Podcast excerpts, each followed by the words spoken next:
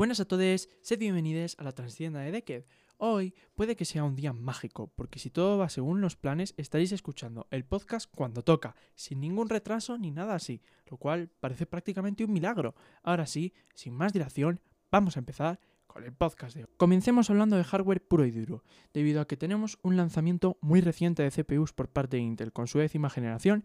y dos nuevos lanzamientos por parte de AMD. Empecemos por Intel, que me lo voy a merendar rapidito. La décima generación de Intel i3, i5, i7 e i9, de los cuales voy a evitar decir sus nombres porque son larguísimos y esto es un podcast, no un trabalenguas, ya tengo suficiente con el guion, está basado en la arquitectura de 14 nanómetros que Intel lleva usando ya un porrón de años, como desde 2013.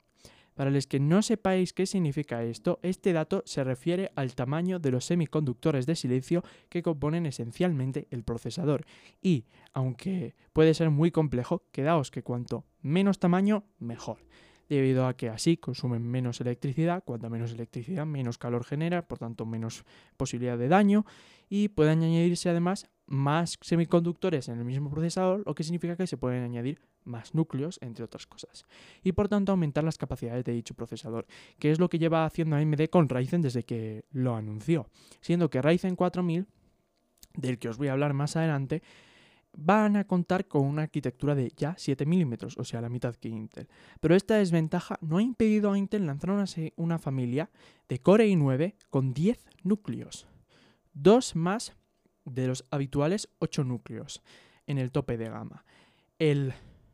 i9 10900K, mierda de nombre que solo voy a decir esta vez para que os ubiquéis, así que quedaos con él en la cabeza,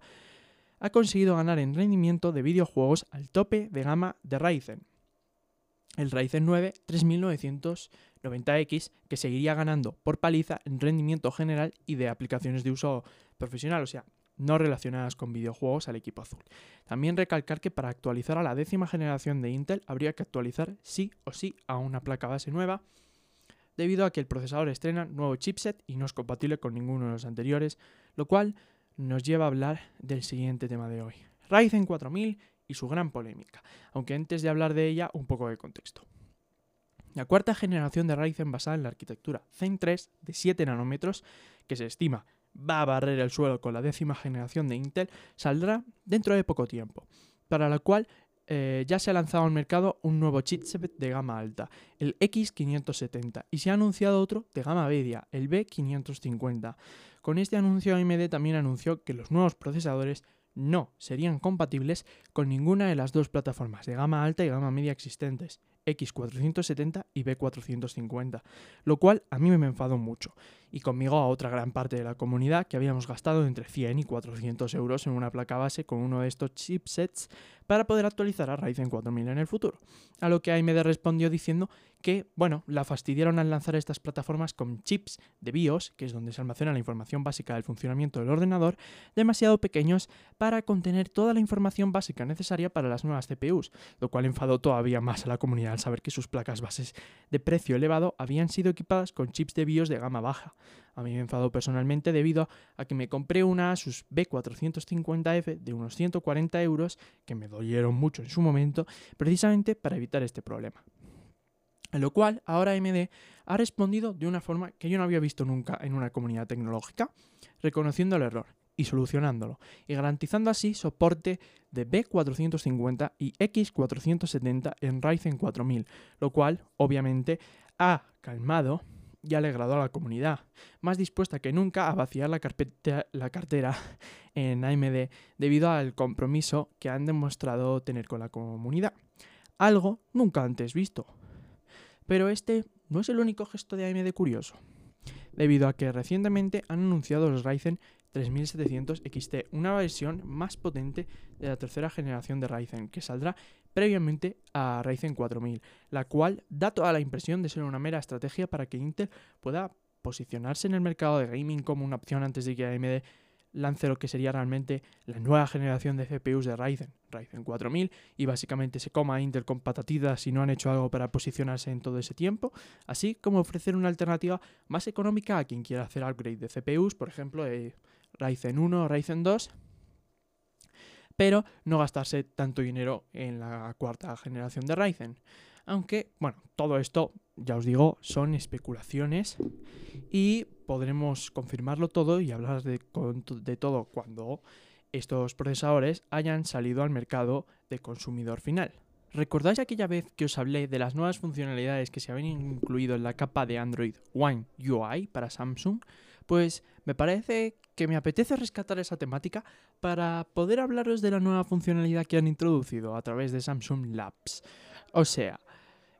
lo que viene siendo una versión beta eh, de una funcionalidad que consistiría en poder hacer fotos y vídeos con el estándar HDR10 Plus que es un estándar de alto rango dinámico, es lo que significa HDR, de colores e iluminación. La verdad es que esto, aunque tal vez sea algo anecdótico, es una pequeña forma de introducirnos a todos en el HDR, que siempre va a ofrecer mejor calidad em, con respecto al SDR habitual. En cuanto a la funcionalidad en sí, pues aún estando en beta, que probablemente signifique que le falta perfeccionamiento a la inteligencia artificial que se encargue de crear el perfil HDR, se notan mejoras notables en la calidad de la imagen con respecto al HDR básico que usa la cámara habitualmente y sobre todo al SDR. Eh, claro, si vuestro móvil lo permite, lo cual me alegra. Creo que estas pequeñas implementaciones nuevas mantienen a los móviles con esa sensación de ser un dispositivo de alta tecnología que sentimos cuando estrenamos móvil nuevo y que aminora el sentimiento opuesto de eso que llevamos en el bolsillo para ver Twitter, escuchar música y nuestro podcast favorito, La Transcienda de Dequez, pero que no tiene mayor interés más allá de eso. Creo que es una sensación que es muy del día a día y no se puede hacer nada para evitarla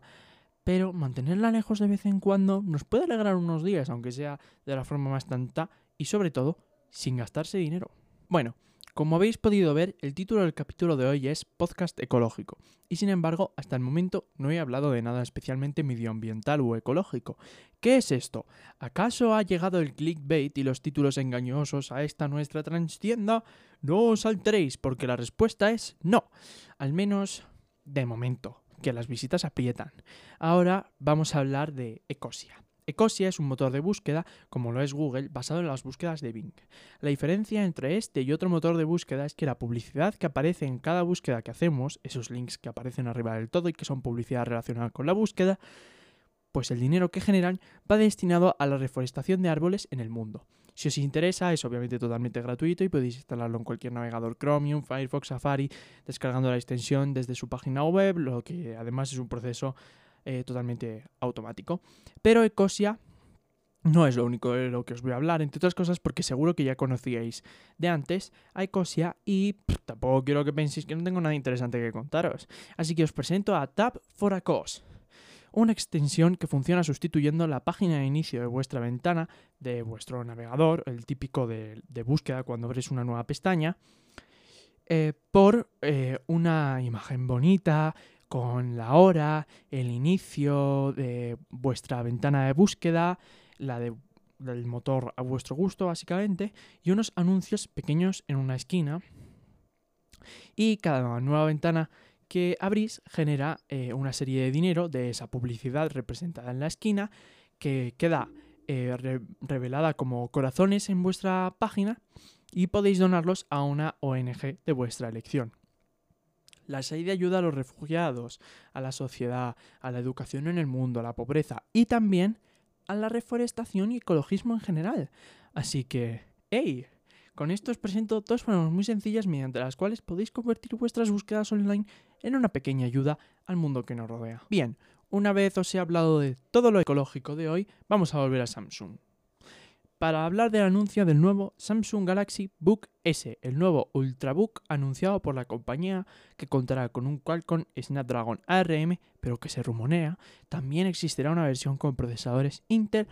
para equipos Ultrabook, lo cual sería un buen golpe al concepto de los portátiles Ultrabook con procesadores ARM como una alternativa a las CPUs de ordenador tradicionales.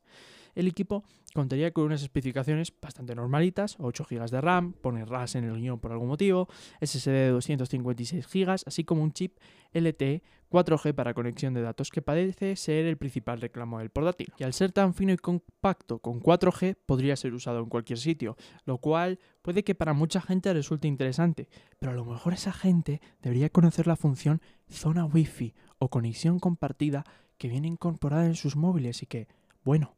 Básicamente permite usar el 4G de estos en el portátil como si fuese una red Wi-Fi más.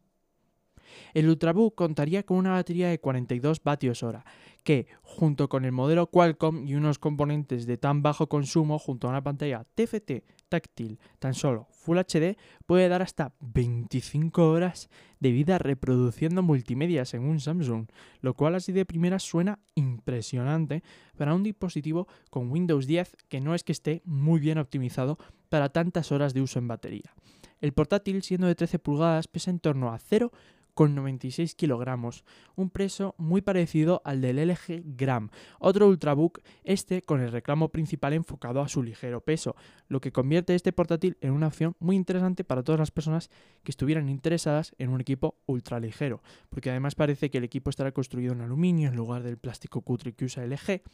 Aún así, no sabemos si va a salir en España, ni cuándo, ni a qué precio. Pero si es competitivo en estos aspectos, seguro que se convierte en una gran opción para bastante gente. Pasemos a hablar del que siempre ha sido por naturaleza el opuesto del Ultrabook. Obviamente hablo del portátil para gaming, aunque justo el que quiero hablaros tiene una cosa bastante curiosa en común con el anterior producto, su extrema portabilidad. Es que la empresa GPD ha lanzado al mercado el GPD Win Max, un portátil con Windows 10 orientado a jugar videojuegos de un tamaño no muy superior al de una Nintendo 3DS XL, pero con un Core i5 de décima generación, con nombre impronunciable, Intel Graphics Iris Plus de undécima generación, 16 GB de memoria RAM y 512 GB de almacenamiento SSD. Cuenta con una pantalla de 8 pulgadas, con la verdad bastantes marcos. De tipo IPS, sin embargo, con una resolución de 1280 x 800 y en el apartado de teclado nos encontramos con uno que GPD asegura que tiene las mismas características que uno de portátil normal en cuanto a switches y tamaño de las teclas se refiere. Un touchpad muy muy pequeño con joysticks, un D-pad y botones A, B, X e Y a los lados del mismo. Aun siendo tan pequeño, no solo es capaz de mover videojuegos tipo esports como CSGO o League of Legends, CSGO, sino también Far Cry 5 o Red Dead Redemption 2,